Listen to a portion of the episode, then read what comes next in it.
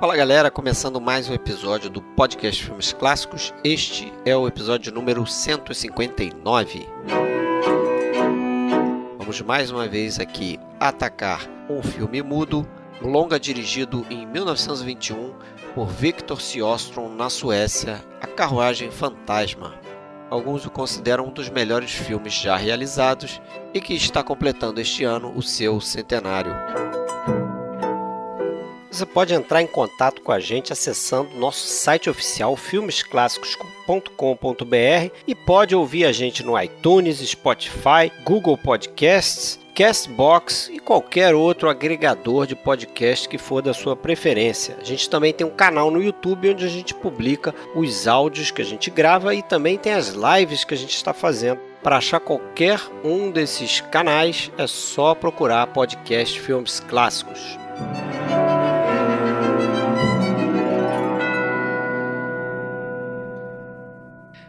Bom, pessoal, vamos falar então de um, mais um filme aqui no podcast Filmes Clássicos. Desta vez, mais um filme mudo.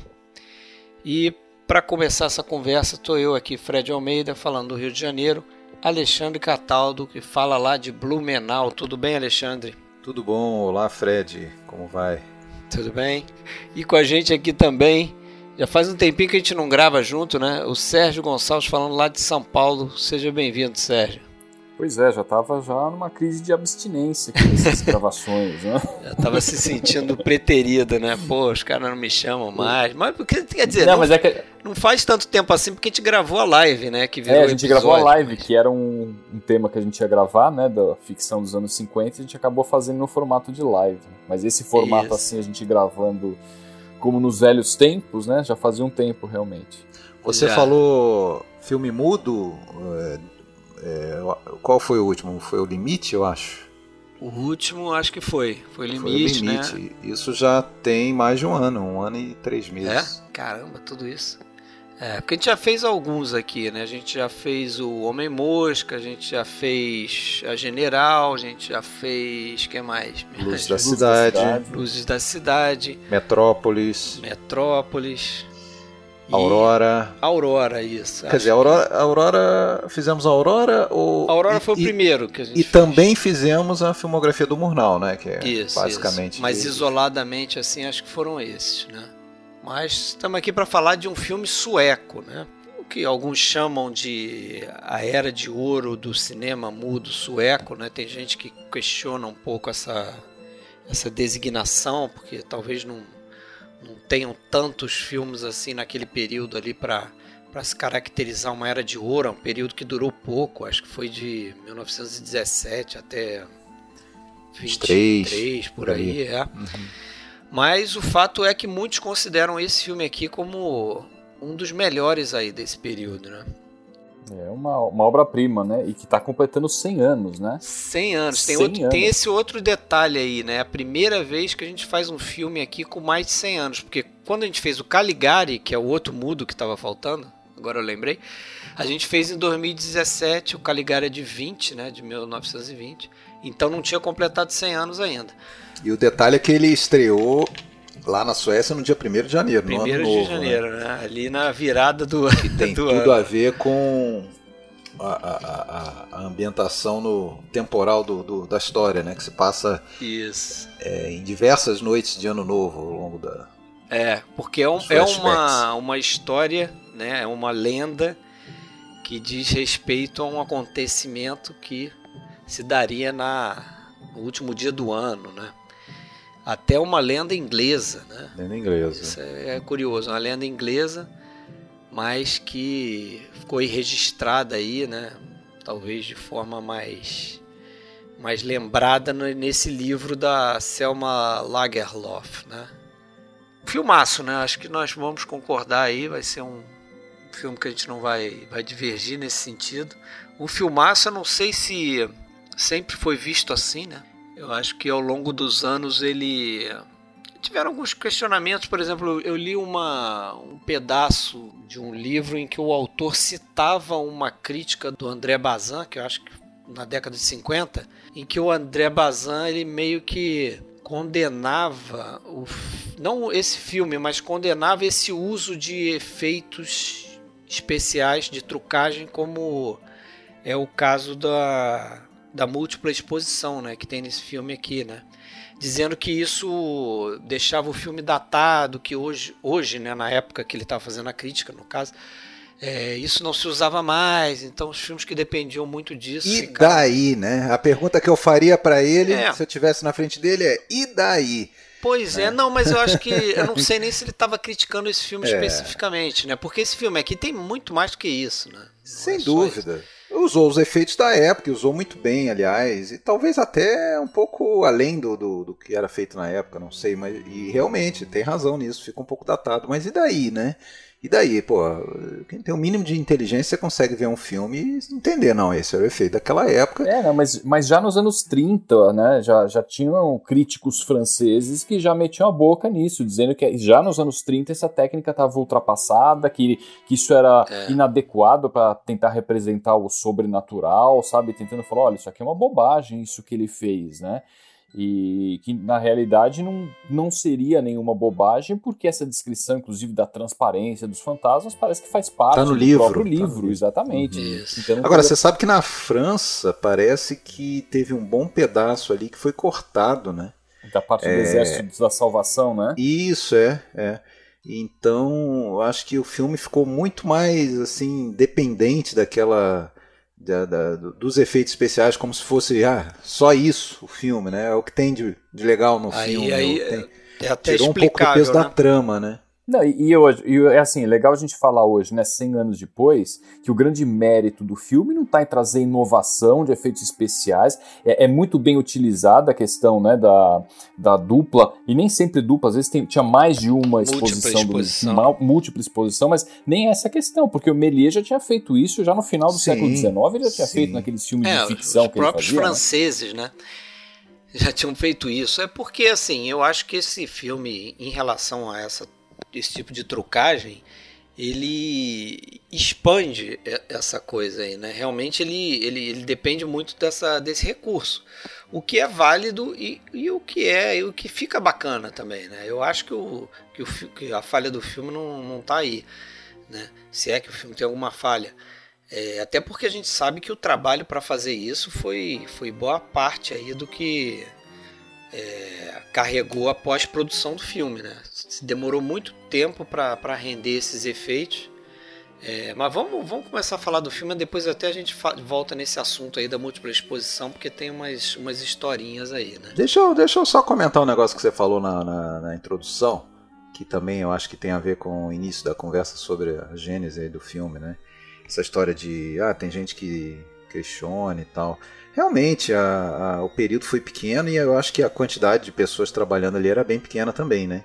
Basicamente, tinham dois diretores ali renomados e quando os dois foram para Hollywood mais ou menos ao mesmo tempo, acabou o negócio, desandou, né? Inclusive levando a, a estrela em ascensão a Greta Garbo, né? Greta Garbo, é, você está falando do Victor Siostro e do, do Moritz Stiller, é, Stiller, né?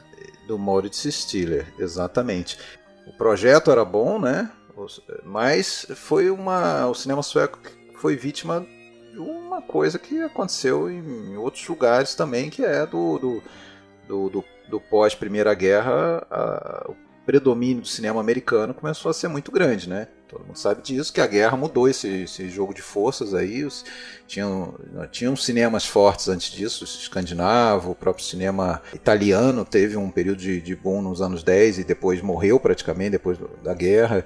É, e, na, e, não foi diferente aí. Então, a partir do momento que levou esse pessoal para lá, acabou, né? O padrão de qualidade vai ter aí uma segunda era de ouro, ou então, para esse pessoal, a primeira nos anos 50, né? Que seria aquela que todo mundo liga diretamente ao Bergman, mas, porra, que eu acho que bebeu totalmente na fonte do, do dessa primeira e, assim, tem nesse, né, né, nessa pessoa é, central aí do Victor Shostrom uh, o elo, né? É o cara que depois vai ser meio que um mentor assim do, do Beck, pelo menos um cara que aconselhou ele bastante e tal, né? Tanto em e, técnica quanto em tema, né, Alexandre? Em tema. Em eu, técnica, eu, li em algum lugar sim. que o Shostrom seria uma espécie de um proto-Bergman. Eu achei interessante esse termo, né? Um proto-Bergman. Concordo. A influência é gritante, né? A gente vai falar certamente disso, vai desenvolver isso do, do, do desse filme que a gente vai falar hoje, pra, principalmente pro, quando a gente pensa no sétimo selo, né? É, Mas não, não só isso, né? Também, né? O próprio Morango. E também, claro, isso aí, falando no Morango, a presença do, do Victor é, Shostrom, né? Parece que é Hestron a pronúncia. É, é, é, engraçado que quando não, a gente Parece ouve... que é hash, é, é o SJ gente... não tem um som de R, é um E. Hash. É quando a gente ouve em sueco é difícil detectar a palavra, né? Deixa eu ver como é que eles pronunciam. Melhor adotar o sobrenome americano, Sealstrom. É, assim como o, o, nome do o título do filme no original, que começa com a letra nosso K, esse K no sueco ele tem um som de X, o nosso X, né? Seria Shor, é, Shor, Shor, Shorkalen. Shorkalen. Shorkalen. Shorkalen. É. Bom, mas você falou aí no, no início de um projeto, né? Acho que até cabe comentar, porque é o que, o que vai che chegar nesse filme aqui, que no caso é em 1916 o, o produtor Charles Magnusson, uhum. né? Que decide fazer um upgrade ali na produtora dele, né? Que é aquelas Venca Bio. E ele parece que demite três diretores e só deixam justamente o, o Sjostrom e o, e o Stiller né, na companhia. Ele decide que ele quer partir para um lado de fazer é, produções é, mais é, mais bem feitas né, e, e, baseadas em textos melhores, né, em grandes romances de grandes escritores. E aí que eu acho que ele, que ele chega nesse romance da Selma Lagerlof. Parece que eles adaptaram é, três romances dela antes de fazer esse. E era já uma ganhadora de Nobel, era uma Isso, pessoa. Foi a primeira mulher a ganhar Nobel de Literatura, né? Então ela, ela, ela era um grande nome ali na Suécia, né? Ela era uma celebridade, até acho que internacional, né? Os livros dela eram lidos é, fora da Suécia, né? E aí em 1917 ele convence ela a vender os direitos do livro, né? E ela foi um, um tanto convencida porque ela gostou justamente da adaptação que o próprio Victor Sjöström fez do romance do Ibsen. O Ter de Vigen. Aquele Ter de Vigen, que é uhum. é de 1917 também, se não me engano. É 16. 16. É, 16, 17 por ali. Né?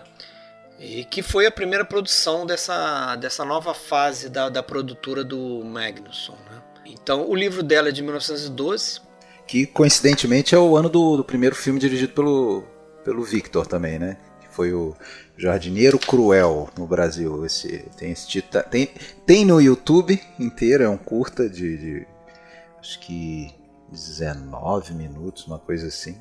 Já, é, enfim, Agora, uma ele, curiosidade. Agora, ele já tinha adaptado três livros. Eu li essa história, né? Que ele leu. Tem uma história que diz que ele leu o, o roteiro inteiro para ela, encenando, para convencê-la a aceitar e tudo. Mas ele já tinha adaptado três livros dela, né? Que foi Isso. o Garota do Pântano, Os Filhos de Ingmar e Karen, Filha de Ingmar. Esses três romances eram dela. Tá? A Carruagem Fantasma, na realidade, foi o quarto que ele adaptou. E, e ainda nos Estados Unidos adaptaria mais um, que foi o Castelo de Ilusões é, então, realmente, assim, era uma parceria aí que já já estava rolando há algum tempo, né? É, e ela, e ela, ela queria né, que os livros dela fossem adaptados para o cinema. E parece que ela não era do tipo de autora que se importava muito com mudanças, né? Inclusive ela colabora bastante. Chegava a sugerir, né, aqui, né? Ela, ela fez, achava que podia mudar, né? É, fez várias sugestões pro pro Sjostrom. Uma delas foi é, diminuir um pouco a quantidade de flashbacks que, que tem, né? Por incrível que pareça, parece que ela conseguiu diminuir um pouco, porque no o próprio livro dela, ela, ela sentia que ela era um pouco criticada é, por uso dessa, dessa ferramenta. É, parece que isso aí né? era uma modinha, né, na, naquela época, né, na, na, na literatura. Né? Ela usava em alguns outros livros também, né? Ela começou a perceber que quando ela, ela diminuiu um pouco a frequência disso, o, a crítica foi um pouco mais favorável. Então ela mesma falou: é, acho que eu estou exagerando. É, porque às vezes acaba ficando intrincado demais, ficando um pouquinho confuso demais. Mas isso transpassou para os filmes também. Você, você vê, por exemplo, o Caligari, você vê, por exemplo. É, acho que não vou lembrar agora, mas tem um outro também. Não, tem o, o filme do Dreyer, o presidente, Isso, usa exato, flashback. é o o próprio filme do Seostrom, que eu já vi também, acho que vocês já viram, que é o Beijo da Morte, que ele fez em 1916, é uma narrativa que a estrutura é do flashback, né? Começa num tribunal, aí a coisa volta e é contado o caso e tal, só que não tem realmente, eu acho que a complexidade que esse aqui tem, né? Porque a questão do flashback aqui é mais um, entre aspas, um subtema que a gente pode discutir, né? É, agora só deixar a dica, já que a gente falou, não sei se vocês viram, mas para quem estiver ouvindo, é, também não. Eu tenho vários desses, inclusive, mas os que eu consegui ver até hoje foram justamente esses dois do, do, do Shostrom aí, 16 e 17, o, o Terje Vigen e o Fora da Lei Sua Mulher, que é muito bom. Fora da Lei Sua Mulher é muito bom. Eu até ouvi algum comentário, alguém dizendo que para muita gente ele é considerado melhor que Carruagem Fantasma. Também acho que não, não chego a tanto, mas é um bom filme. E, mas só que esses filmes têm um, eles são totalmente diferentes assim do, do Carruagem, né? Porque são filmes que exploram muito a questão da natureza, muito filmado em, em locações exuberantes e tal, que era uma marca daquele período ali, né? É, e é um, e é até... tema que ele abordou também, né? Essa questão de, é. de natureza. Isso, é. Até, até é engraçado, né? Porque muitas vezes as pessoas assim que.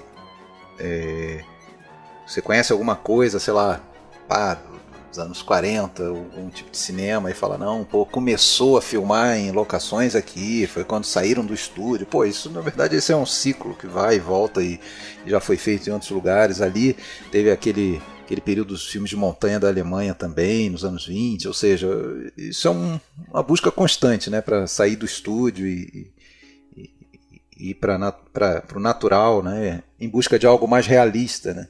Parece que aqui ele fez essa escolha de forma consciente mesmo. Né? Ele, ele viu a oportunidade de sair dessa questão mais bucólica e tal e filmar mais Coisa um mais sombria, drama né? né? ali urbano mesmo e tal na cidade. E tinha o, o estúdio, né, recém-construído, onde, onde o filme foi, foi filmado, e acabou né? optando né? por fazer as externas, realmente fazer externas. Não estava nem pronto, na é. verdade. Tava, tava quase pronto, mas não estava inaugurado.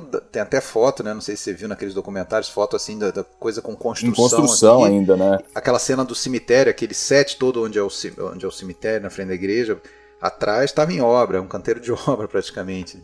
Mas só não era um lugar fechado, realmente um, um sound stage, assim, era, era aberto, né? Não, era aberto, eles tinham que inclusive aproveitar a noite, né, por uma questão técnica do dessa questão da múltipla exposição, né? Porque você para usar essa múltipla exposição em cenários muito iluminados, o sol e tal, vamos supor, se ele quisesse fazer uma dupla exposição naquela cena do piquenique lá que tem, ele não ia conseguir, né? Porque ele depende que o fundo seja escuro, justamente para ele criar essa sensação de que é, o, aquela múltipla exposição está gerando um, um, ser que é transparente, né? Você falou do negócio do, do, do Rassunda. Rassunda é o nome do, do, vamos dizer, do bairro ali, da, da, da, é do bairro, sim, né?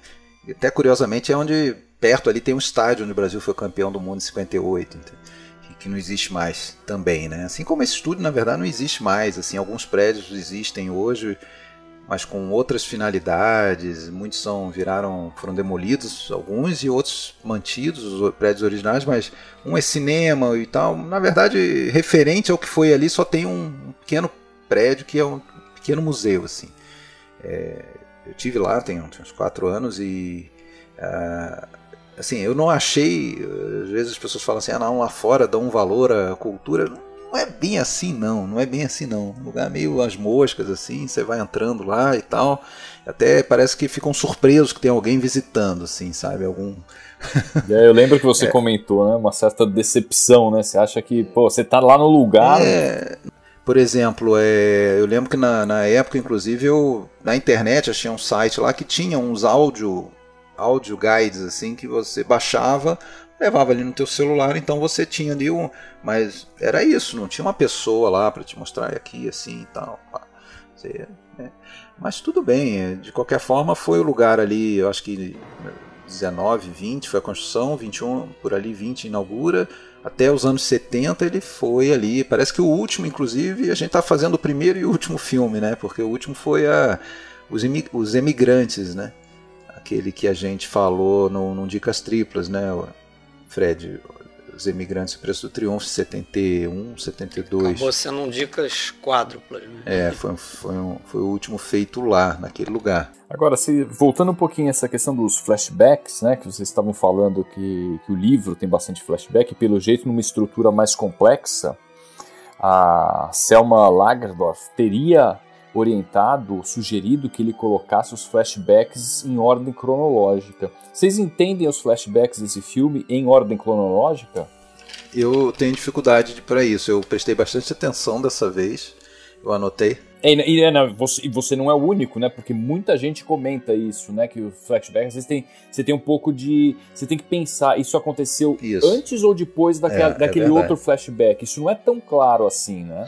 Não é. E eu achei assim que ele, de alguma forma, ele é um, um pré-cidadão Kane nesse sentido também, né? Porque os flashbacks eles contam a história do David Home, que é o personagem do Seostrom, é, através da visão de vários personagens, né? Uma hora é a irmã Edith, outra hora é aquele George que conta como ele colocou o David Home no vício, né? Aí tem um trecho que é contado pela própria esposa do David Home, quer dizer, Sim. Não, não é exatamente a ideia do Cidadão Kane, mas é assim, é um flashback, né? Picotado em visões de diversos personagens, né? Sobre um mesmo personagem. Na trilha de comentários o cara fala, ah, são três flashbacks. Na verdade são três principais ali no desenvolvimento, mas tem um, um flashback é um flashback introdutório, assim, logo no começo, né? Que inclusive depois parece que tem um outro dentro dele, né? Não é, não é bem um flashback, é quando aquele Jorge vai contar a história do. É, da, da lenda. lenda. né? Da, a lenda da, da, da, carruagem, mas aí entra ali como se fosse um flashback, como se ele estivesse contando algo que ocorreu no passado, né? Ou, enfim, é, uma, uma história da qual ele tomou conhecimento também.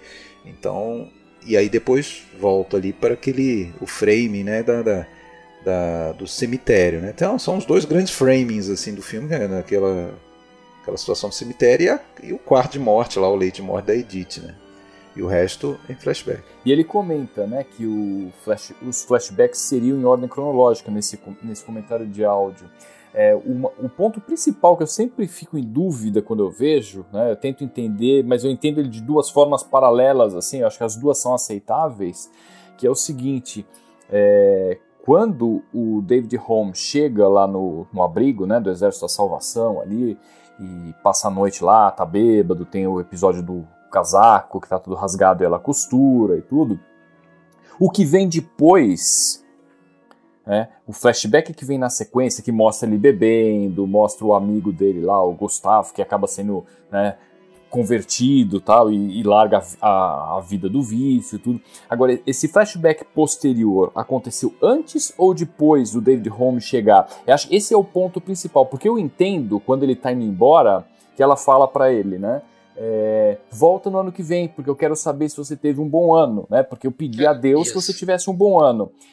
E a, a, impressão que a gente tem quando ela está no leito de morte, ela quer encontrar com ele, ela quer saber o que aconteceu com ele naquele ano. Então não faria muito sentido, pensando dessa forma, ela ter encontrado com ele várias vezes. Então todos aqueles encontros, na realidade, teriam sido antes, e a hora que aquele cara, aquele, né, um bebum, um vagabundo bateu lá na porta, a hora que ela abriu, ela já sabia que era ele, porque ela já tinha encontrado com pois ele. Pois é, essa que é a minha dificuldade também, é. porque não, não parece que ela reconhece ele como alguém que ela já tinha visto antes. Justamente. É.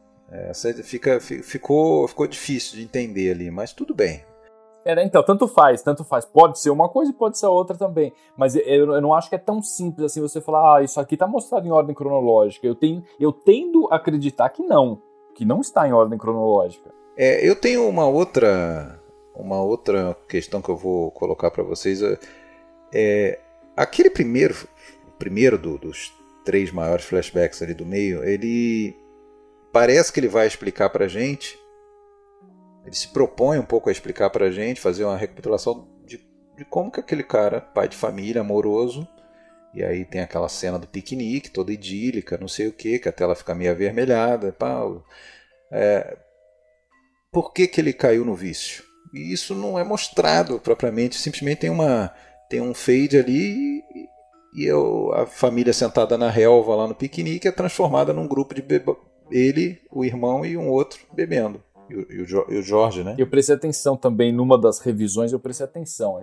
Quer dizer, aconteceu alguma coisa, porque estava tudo muito. O que, bonito, que aconteceu né? afinal? Aconteceu na, né? na, mesma cena, inclusive, ele tá ainda, né, no tom, no tom rosa, né? Que é quando ele tá com Exato, a família, é. mostrando ali, sabe, a, a felicidade da vida em família. Na sequência, a cena seguinte é ele sentado bebendo. Mas por quê? O que, que começou? Qual foi o estopim dessa mudança é, de comportamento? Ele, ele, não, ele não explica como ele entrou nesse vício, mas ele explica quem levou ele a esse vício, né? Porque o, no flashback do George, uhum. ele fala, ele fala que ele se sente culpado é, porque ele acabou levando. E ele fala isso, acho que no final. No, no momento que ele vai que ele acho que no final ele fala isso pro, pro David, né, que ele se sente culpado porque foi ele que levou o, o, o David ao vício e tal. E a gente não entende direito como isso aconteceu, né? Justamente porque não tem essa explicação. Na verdade, né? é, uma, é uma sequência de, de trans, transferências de culpa esse filme, né? Uhum. um botando a culpa ou assumindo a culpa, né? É a mulher que é a culpada, a esposa que abandonou. E... É, não, porque parece que no livro da Lagerlof, o... essa ideia fica muito mais clara de que a esposa do David ele, ela teria algum envolvimento ali também em levar ele ao vício. Porque Não, ao abandoná-lo, acaba... ao abandoná-lo, ele caiu em depressão, começou a beber mais ainda. Isso, tal, inclusive. É, pegou é, tuberculose. Isso, se contamina por causa disso, né? Mas no filme eu acho que isso fica mais amenizado. Né? Esse negócio da tuberculose também é, é um símbolo mesmo, assim, do, do, se quase uma punição, assim, né, para quem foi mal. Uma, é, não só isso, dizem que, a, que a, a, ideia da Lagerlof era mostrar que a, a, tuberculose como uma. Parece que ela perdeu uma irmã, né? O ser humano causando mal a outro ser isso, humano, né? É, uma... é, além dessa perda da irmã, né? Ela perdeu a irmã mais velha por tuberculose.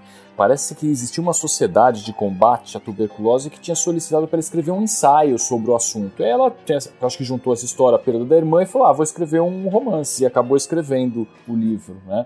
Mas foi uma, uma história meio encomendada, assim, com o tema da tuberculose, né? Esse negócio da tuberculose me lembra lá o. É, muito presente no, no cinema japonês também, né? Aquele filme do Kurosawa, o, o, é, o Anjo Embriagado, que o Toshiro Mifune, bem jovem, acho que é o primeiro filme dele pro Kurosawa, que é um bandido que, que tá com TB, né? E é sempre essa, como se fosse um símbolo assim do, do, do da maldade do cara, né? E aí tem o cara, ao tentar curar ele, você está tentando curar ele não só da tuberculose, mas transformar numa pessoa boa, numa pessoa mais pura.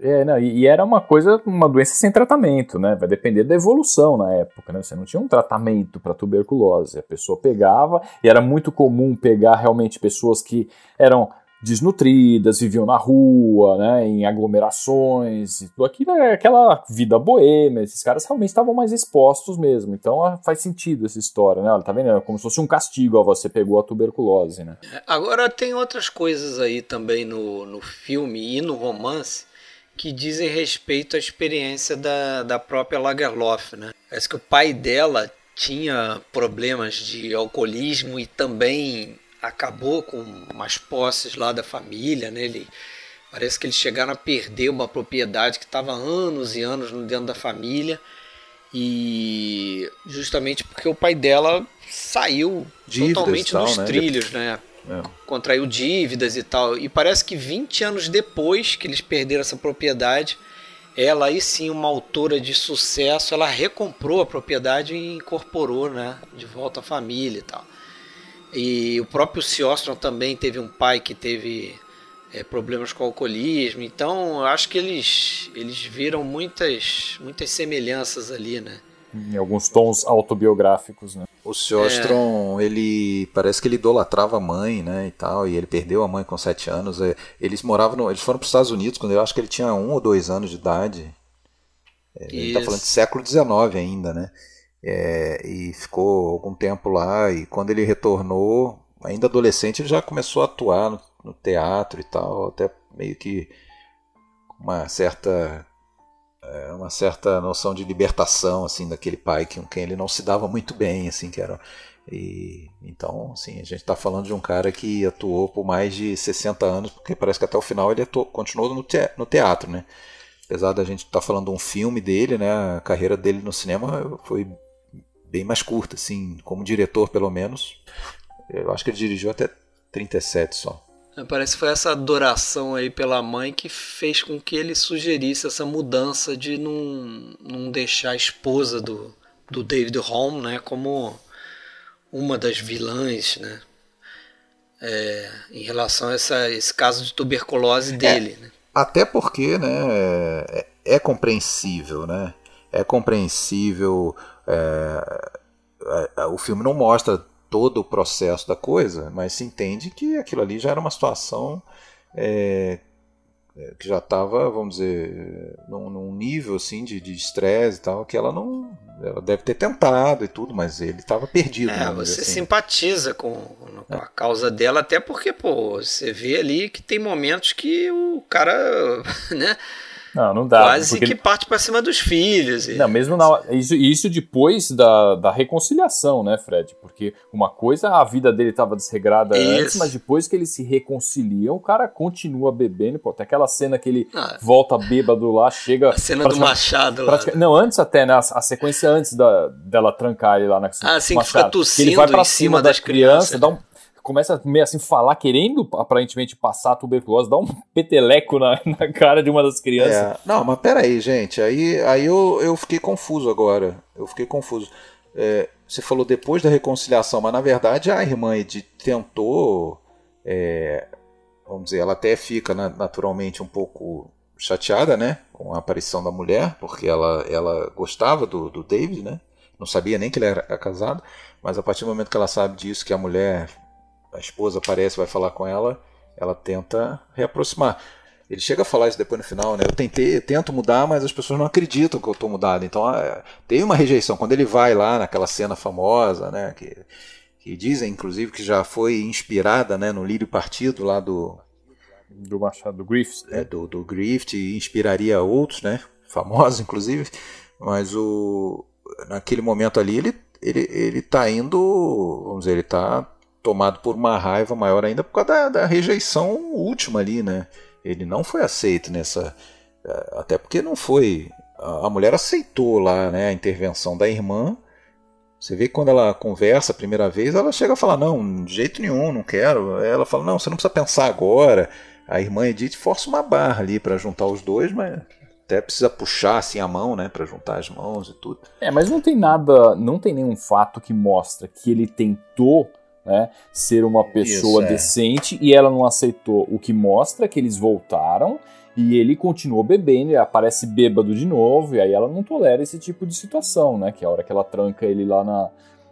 lá no que seria a cozinha, né? E tem a cena famosa do Machado, que, que é muito, né? É, se, se teve a inspiração né, do, em Lírio Partido, a, não a Total. cópia, mas a inspiração do Kubrick no Iluminado pro A Carruagem Fantasma é muito mais nítida, né? Total. Muito, mais, mais clara, né? Assustador e tudo. Eu até fiquei pensando que o David Holm ia botar a carinha é. ali na, na rachadura da porta e ia falar é. Here's David!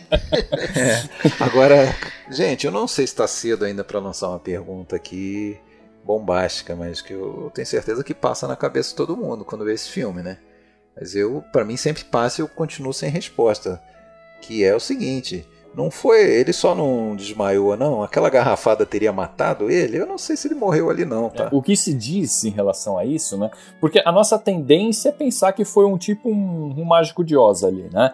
Que realmente ele desmaiou e depois ele acordou. O que as pessoas que defendem que ele realmente teria é, conversado com a morte naquele momento é que a Edith vê Ele mostra, pelo menos, é, que, que ela tá vendo o espírito dele ali antes de é morrer. Tem essa, essa cena da redenção ali ela estaria vendo. Se fosse simplesmente um sonho dele, ele desmaiado, não teria por que ela tá vendo, né? Ah, mas aí ela, eu acho mais fácil acreditar que ela tá tendo algum tipo de visão, de alucinação e tal, porque também tem muitos indícios, assim, para é, não mas... ser, sabe? Deixa eu só pensar. Ó, é, primeiro, é claro, a questão da garrafada, né? Uma garrafada de um, de um outro bêbado na cabeça dele, eu acho que não seria suficiente para morrer. É, né? essa eu, garrafada, eu... você sabe que a cena original não era uma garrafada, né? Ele era golpeado era, né? no, no tórax, uhum. inclusive na outra versão, a versão francesa, né?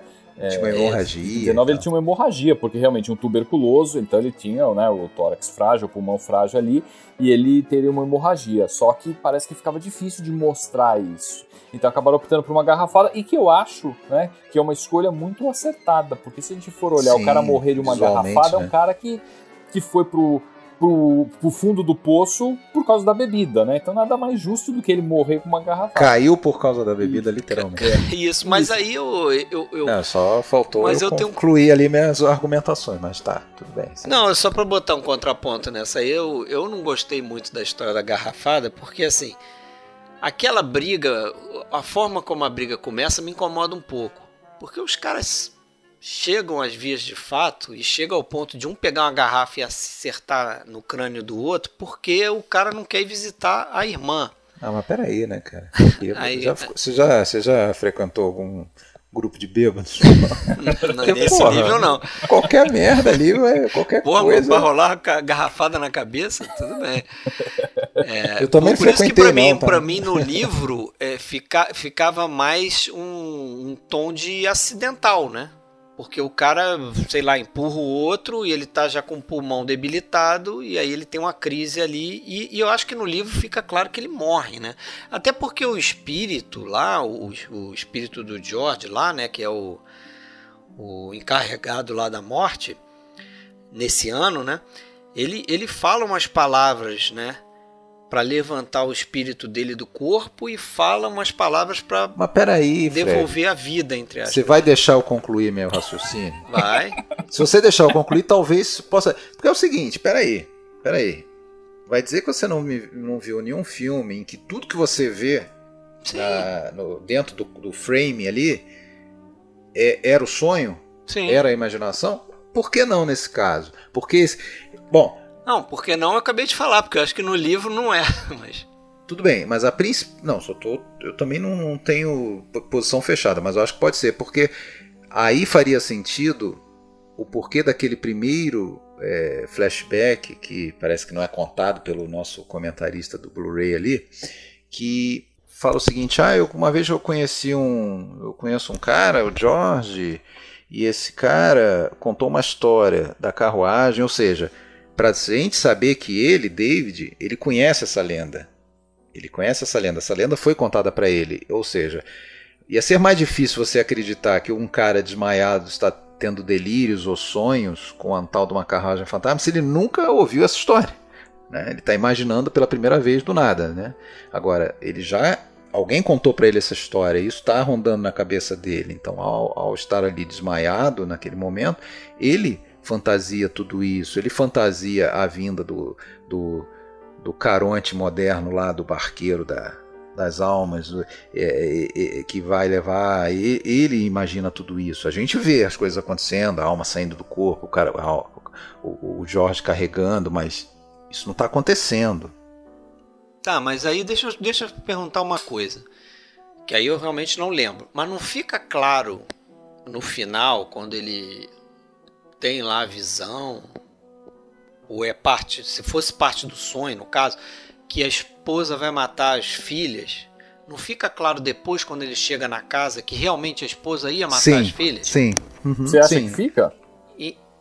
Não, é eu para... tô perguntando, não, fica claro que... ou não fica? Porque se fica claro, aí eu já vou ter mais dificuldade de é, aceitar que ele é sonhou verdade. e teve essa visão de que a esposa estaria. No sonho dele, a esposa estaria matando. Mas eu não acho eu não que fica certeza. claro, não. Quando ele chega, ela tá, ela tá lá cozinhando, mas a gente não vê nada que realmente mostre que ela ia matar os filhos, as filhas. Ele é, que, ele é que olha para as meninas e fala, não, ela mas não, não fez tem um, Mas não tem um, um, um, ela botando alguma coisa na comida e tal, que aí mas pode ser é um condimento tem, tem, qualquer. Mas isso quando ele tá lá, quando ele tá lá com o George, né?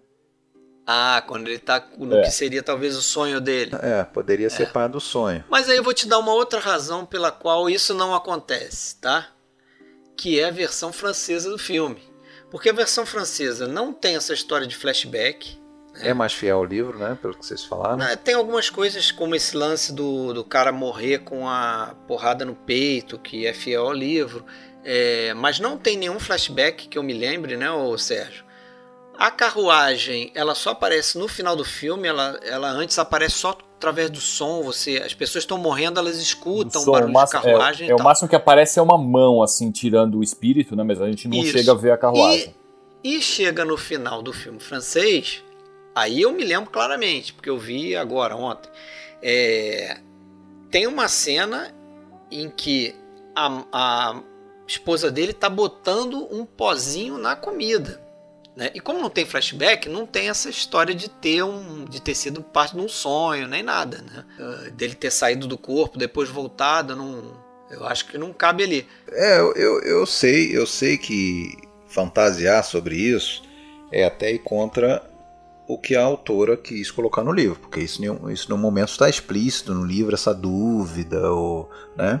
Mas eu vou te falar que quando chegou esse momento, mesmo já tendo visto o filme, quando chegou nesse momento em que ele, ele renasceu ali, ou não foi, a vida dele não foi tirada, na verdade, deram uma segunda chance para ele, eu também pensei nisso. Eu falei, hum, então é isso, vai ser o, o sonho dele. Vamos fazer uma comparação aqui, sem precisar sair da Escandinávia, e você já imagina o que, que eu vou falar. Um grandíssimo filme, um dos filmes meus preferidos da vida, que é A Palavra, né, de, tem, de 55, que tem inclusive a versão sueca anterior, né, dos anos 40, com o, o Victor Sjöström atuando. É, quem quer que vê esse filme não se pergunta se aquela mulher realmente estava morta ou se ela não estava tendo um, como é que fala, catatonia, sei lá o que que é, não sei como é que na medicina exatamente, mas né? Mas catalepsia, catalepsia. Eu, não, sei, eu, Sérgio, é, me, me, ajuda. É, eu, eu, eu, vejo da seguinte forma, é, talvez isso não seja central, né?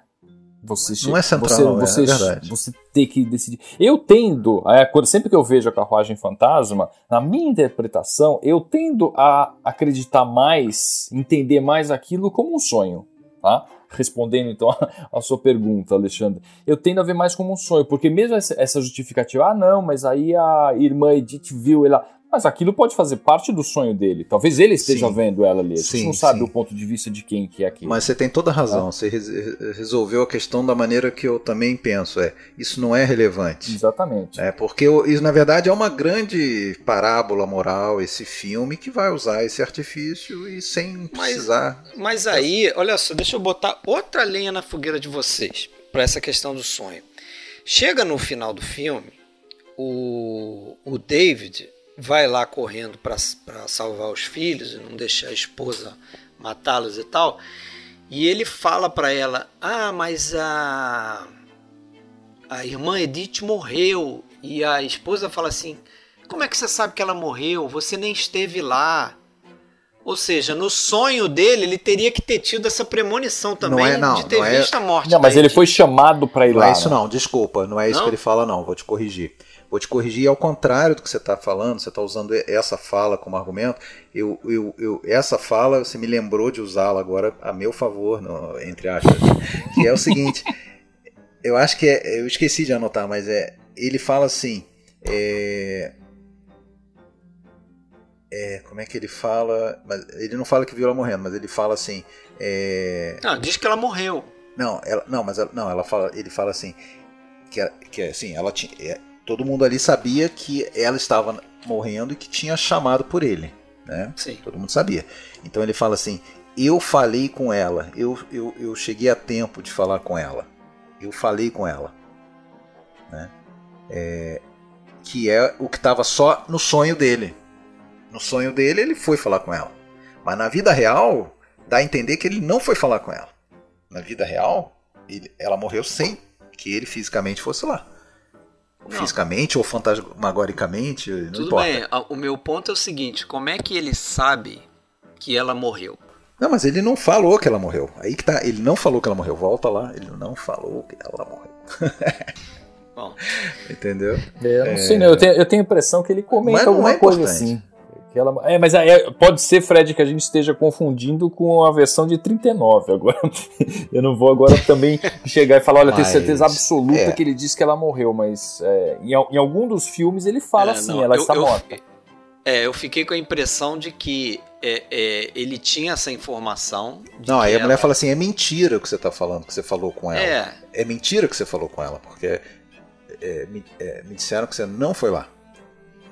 Né? Porque o, o, o Gustafsson, o Gustafsson foi lá chamar ele e ele bateu no cara. Não, mas fisicamente, de qualquer forma, ele não foi, né?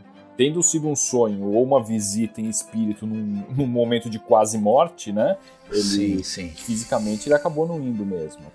É, mas acho que até assim, ao, ao, a gente ficar muito centrado nisso, a gente deixa passar o que é mais importante, que é essa, essa grande lição moral que o filme quer dar, né, dessa questão da bebida e tudo mais, né, é, que eram, pelo que a gente aprendeu aqui ao, ao, ao, ver esses extras e ler, né, era um problema importante na, na, na para Selma e para o próprio Victor também, né. Então. É, é, imagino até que para a sociedade. Para a né? sociedade sueca. Todo, né? Uhum. É. E alguns até criticaram né, o filme por essa questão moralista e tudo, mas eu acho que é, é uma combinação. É, é um filmaço, não é por ser um filme moralista, né, não é por ter efeitos especiais, é o conjunto de tudo. Né? A gente não falou ainda das, das atuações, né, da fotografia, mas tudo isso é primoroso nesse filme. Né? Quer falar um pouquinho da fotografia, Fred? É, vamos falar até porque esse Júlio Jenson. A gente sempre vai falar errado esses é. nomes, né? Não tem jeito. Né? Júlio, Júlio Jenson, sei lá como é que Júlio. Jason. Jason. É, porque ele era um fotógrafo importante aí para essa Svenka Biograph, né? essa produtora que a gente falou aí no início. Né? Ele fotografou os principais filmes do, do período e é como eu falei lá no início, né, esse trabalho de múltipla exposição que ele fez aqui, junto com o assistente lá do laboratório, né, que foi um cara importante nesse filme, né, quantos, quantos filmes a gente pode falar sobre um assistente do laboratório, né? Porque essa questão de, de exposição era algo muito difícil de fazer na época, né, principalmente com a quantidade de cenas, né, como foi feito nesse filme aqui, porque você imagina como essa, essa, esse efeito era, era fabricado, né? Ele é um efeito que eles dizem é, in camera, né? Que você faz filmando mesmo, não é um efeito que você faz depois, apesar de ter um, uma questão depois. Mas você tem que fazer ali na hora. Então como é que você faz aquilo? Você primeiro você filma o, o set lá, o background, sem as, as, os personagens que você quer transformar em fantasma, né? Então é, naquela cena lá que, que tem a irmã Edith na, na cama e conversando com os dois fantasmas. Eles tinham que fazer primeiro o plano da irmã Edith falando sozinha, deitada na cama. Depois eles filmam com os outros dois atores, no caso o Seostrom e o cara que faz o papel do George, com um fundo é, com uma tela preta, né, cobrindo o, o, o background ali que eles acabaram de fazer. Eles voltam o filme e fazem a cena de novo, agora com esses dois atores, né? Ou seja, filmando em cima do, do, do negativo que já estava exposto. Né? E com toda, toda, toda dificuldade, você tem que acertar exatamente a distância, o ângulo da câmera, para aquela imagem encaixar é. na imagem anterior, né? Porque senão você vai uma coisa, as, as imagens não vão conversar entre si, né? Não vão. Você tem que acertar o posicionamento e você tem que também, o que deve ter sido mais difícil, imagino, acertar a velocidade da manivela da câmera, porque a gente tem que lembrar que essa, essas câmeras eram aquelas câmeras de você rodar a manivela, né? Então você tem que ter a velocidade certa no filme, porque senão o negócio fica esquisito. E aí, como o Sérgio falou, eles fizeram algumas cenas que eles tiveram que voltar o negativo quatro vezes para atingir, para criar todos os efeitos que eles queriam. Porque se você perceber direitinho, tem momentos ali, por exemplo, que a carruagem passa atrás de uma pedra né? E, e, e, na frente do, do background lá do fundo que tá lá, qualquer que seja, sei lá o que, um poste, não sei o que. Então, para fazer isso, eles tiveram que botar elementos na frente, mais próximo da câmera, teve que filmar de novo aquilo ali. Pra... É um trabalho complexo. Deixa eu, deixa eu só fazer uma, um adendo aí que você falou, esse filme, 1921, no momento que foi inaugurada aquelas instalações ali, o Cidade do Cinema, né, o filme Staden, já era a Svensk Film Industry, né? Porque foi a fusão que aconteceu em 19 da dessa que você estava falando, a Svenska Biograph, com a Scandia Filme, algo assim. E aí virou, eram duas, duas empresas distintas, né? E, e aí fundiu justamente para, vamos dizer, melhorar assim o, as condições, né, em geral, e, e, passou a ser essa Svensk Film Industry que existe aí, eu acho que até hoje, né? Até hoje, salvo, não sei, engano meu, tá aí produzindo TV, tudo, enfim. Esse símbolo que a gente vê né, tradicionalmente nos filmes suecos daí do, do Bergman em diante, já surge ali, né? Agora, é, é, essa, essa, esse filme foi muito influente no, em, né, não tanto talvez na questão técnica, né? Eu acho que, como vocês falaram, né, isso aí já estava um pouco demodê nos anos 30, né? É, mas com certeza sim na, na em, em, em, narrativa isso teve uma, um impacto, né?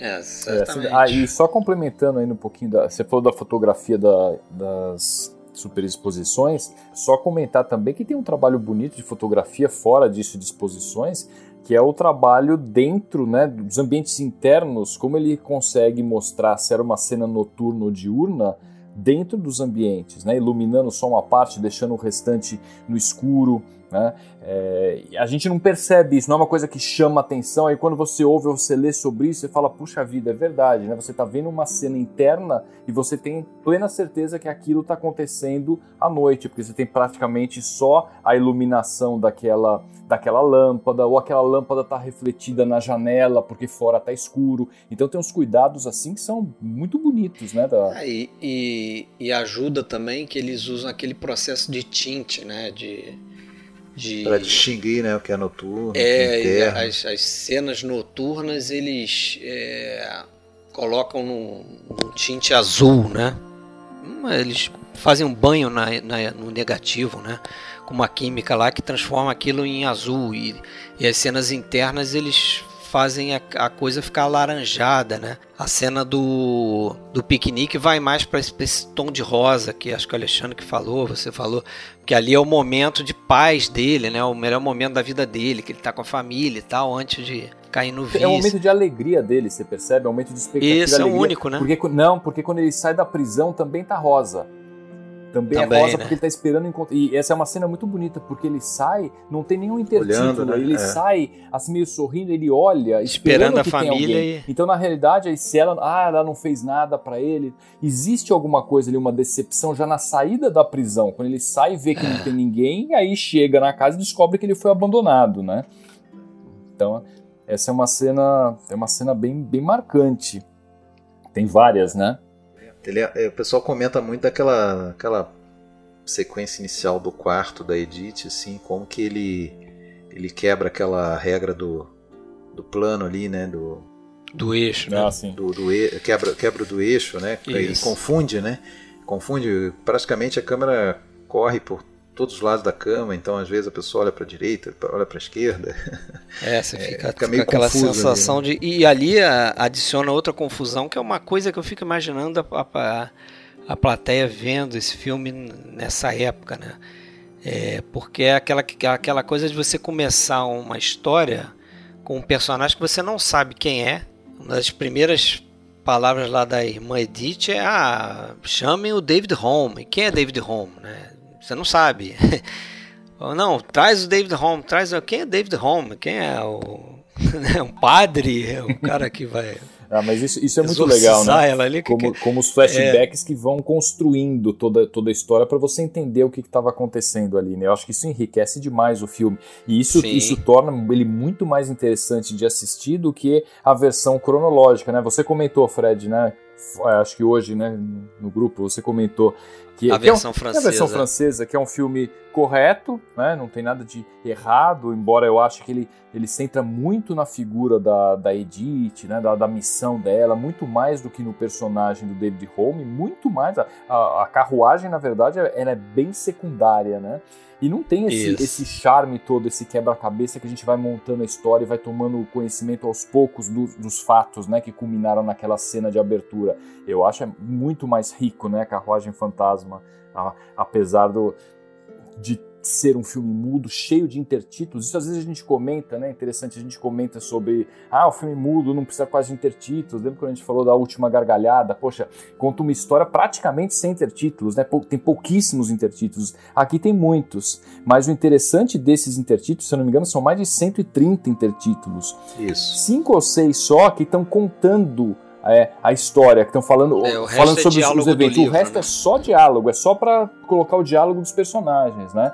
Então eu acho que ele, ele não chega a perder, não tem aquela coisa, olha, o que eu não estou conseguindo mostrar, eu vou te contar o que aconteceu. Não, tem essa, esses cinco só que contam, o resto é só diálogo, né?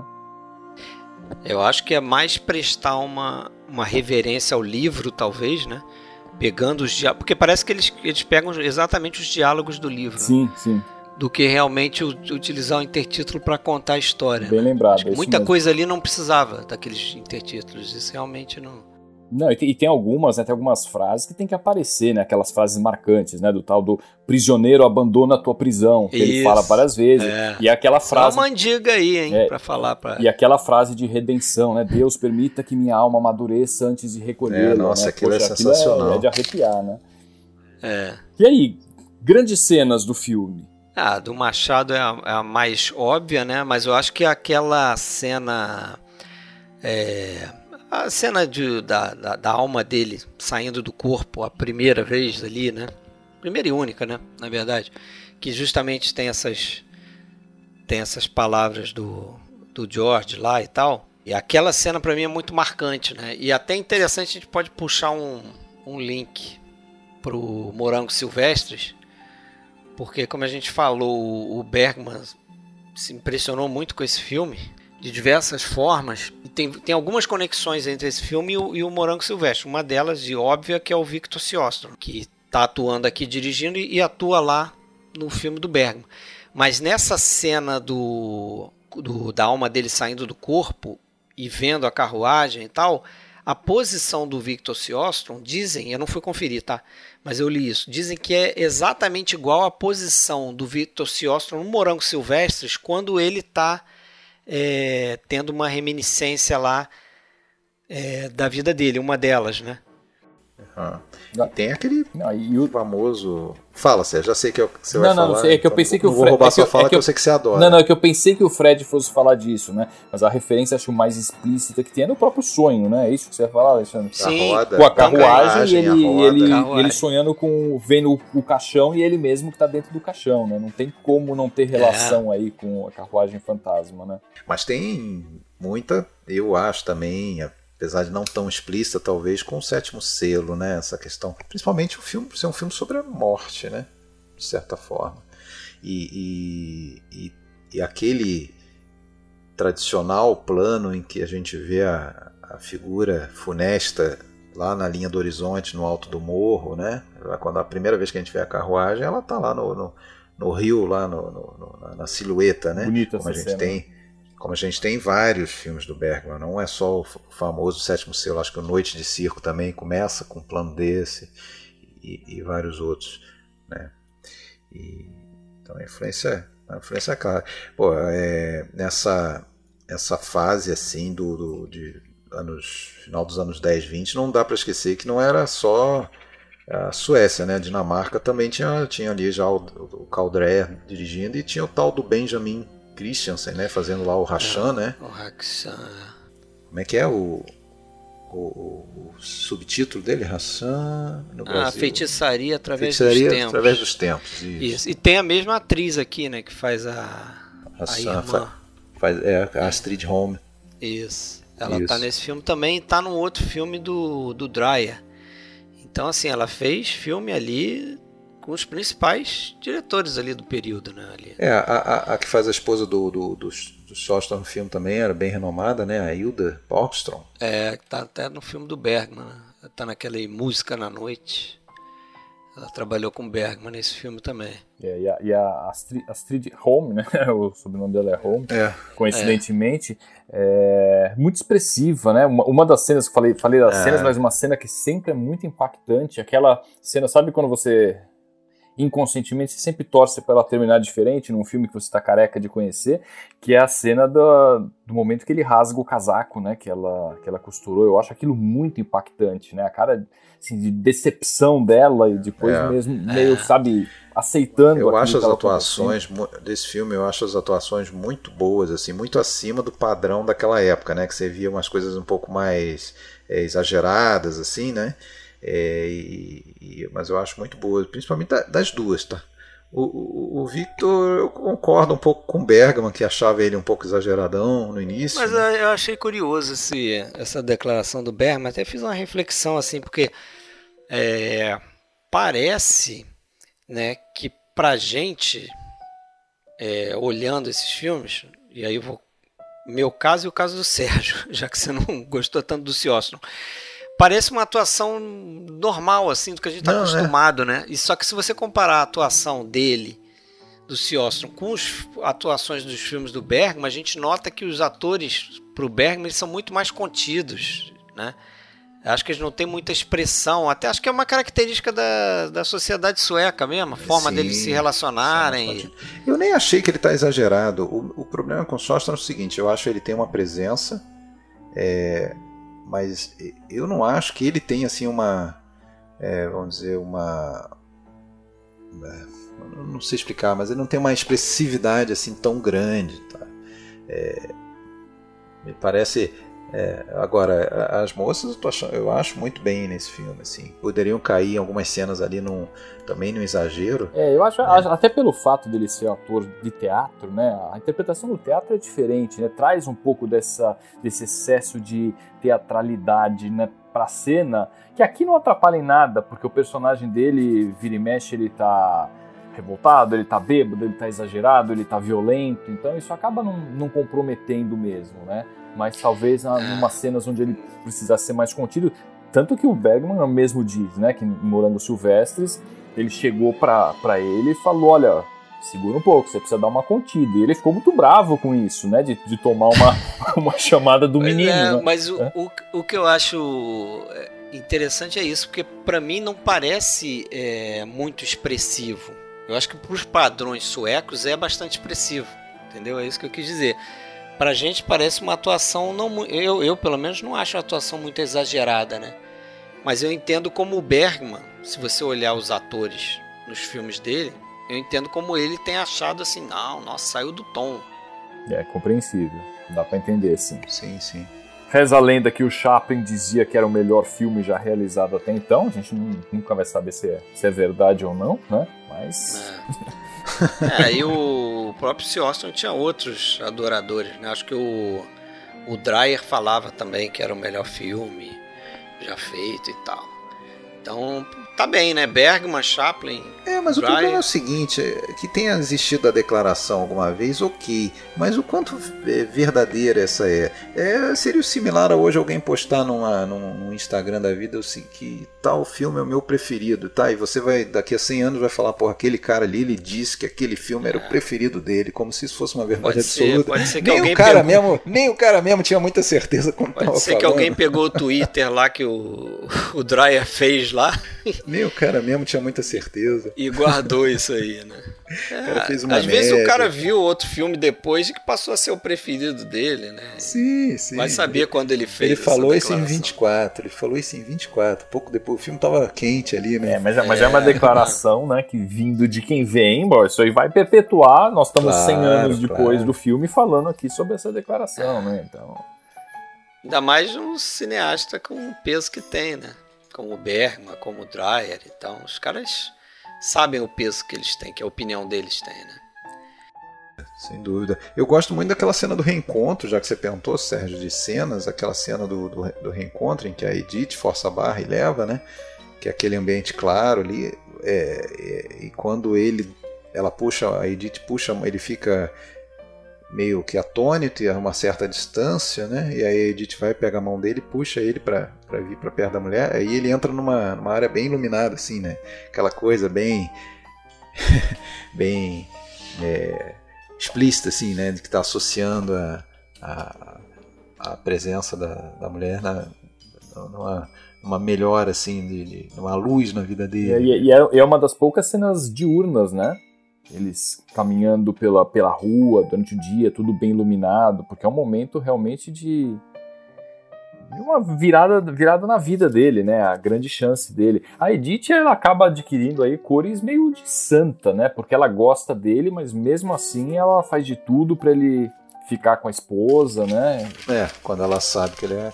Mas depois ela reconhece que aquilo ali acabou talvez arruinando mais ele, né? Quando ela forçou essa barra. Mas ela né? se vinga no final, vocês não perceberam isso, mas a hora que ela que chama a esposa, né, do, do Home, que é a. Esqueci o nome dela agora, da, da esposa dele. Enfim, a Hilda? Não, a. Não, não tem, não tem nome tem no nome? filme. É só, é, nos créditos tá só. A senhora Holmes? Senhora, senhora, senhora Holmes. A senhora Holmes vai lá, ela tá moribunda. A hora que ela chega à beira do leito, ela beija a mulher até, sabe, abraça, beija. Ah, ali, ali ela tá passando tuberculose pra ela, vocês não perceberam isso. Pô, mas quem quer querer ser beijado por um tuberculoso no, tuberculoso no leito de morte? Ah, pois é. É verdade. É verdade, é verdade. Olha, não sei, né, cara? De repente ela já tinha tomado as duas doses, né? Falta a terceira, cara. A moda agora é a terceira. Mas e aí, senhores? Mas é, assim, é, um, é, um, filmão, assim, eu, eu, é um dos melhores filmes mudos que eu já vi, coloco assim, entre os melho cinco melhores, tranquilamente. Né? Eu acho que Não é à toa que está na sua lista tá de... na lista, né? Declaração né? bombástica de Dreyer, né? Foi uma unanimidade lá no, na lista dos anos 20? Eu não hum, lembro. Eu não, que acho que, que foi. Eu não lembro foi, né? também. Né? Mas é um filme assim que eu adoro, já vi, devo ter visto esse filme já umas cinco ou seis vezes. Cada vez que eu vejo, eu fico prestando atenção nesses detalhes, sabe? Essas. Você sempre vê alguma coisinha a mais. Eu acho que é um filme muito rico, né? Ah, é perfeito? Não, não é perfeito, mas. Se tem o. Se, se, se a União Soviética tem o encoraçado, se o. Né? Se o. Se o os Estados Unidos tem o. Em busca do ouro. A Alemanha o, tem o Caligari. Caligari, aqui tem o tem a carruagem fantástica. É um belíssimo exemplar, né? Se, se você que está ouvindo né, chegou até aqui e não assistiu esse filme ainda, vai atrás, né? O Alexandre fez inveja pra gente porque ele tem um Blu-ray magnífico desse filme que eu fiquei babando. A Criterion Collection. Criterion Collection. É. Né? Sim, sim. É, ele tem duas trilhas de, de, de, de música. música. né? E uma de é, comentário. E uma de comentários, sim. Uh, verdade. Boa trilha também, né? De comentário. Sim, sim. Agora, essa, essa, essa coisa do, do, da figura que trabalha pro demônio carregando as pessoas, eu só acho que é. Parece que é já uma lenda vem lá da Grécia Antiga e tudo. E depois o Dante Alighieri colocou isso na Divina Comédia, a figura do Caronte, uhum. que é o barqueiro que, que atravessa o rio, que, do, do que leva pro, lá pro, pro inferno, atravessa as almas e tal. É, e, e, tem, tem, já é, já é um. E claro, né, essas lendas, essas tradições, elas vão passando de, de, de, cultura em cultura e dando uma transformada. Aí chegou lá na Inglaterra, como você falou, aí inspirou a Selma, por aí vai. E veio parar nesse filme, é magnífico. É isso aí. Que é o que mais do que justificada a presença Depois dele. Depois de 100 anos, né? 100 anos e mais um pouquinho. É, né? a gente já queria ter feito ele desde os primeiros ali, antes do Hitchcock, mas a gente esperou para completar os 100 anos. Pra fazer 100, né? 100 anos. anos. Tudo pensado aqui, certamente. Essa vai ser a desculpa, né? O pessoal tem perguntado claro. muito assim: ah, pô, bebê de Rosemary, vocês não vão falar, não. Estamos esperando 2069. Certo. É 69? 68. 2000 Sei lá. Quando o Polanski voltar para os Estados Unidos. É, ó. Faz. Esse merece, certo. esse merece, hein? Merecia realmente um episódio. É, já tem um interessado Exato. aí, Já tem um interessado aí. 2022 tá aí. Muito tá bem. Certo. Beleza? Fechamos então? Então tá. Então fechamos. fechamos. Valeu, Sérgio. Eu que agradeço mais uma vez aqui. Uma ótima conversa com próxima. vocês. Obrigado, Sérgio. Até a próxima, então. Valeu, Fred. Até a próxima. Um abraço. abraço.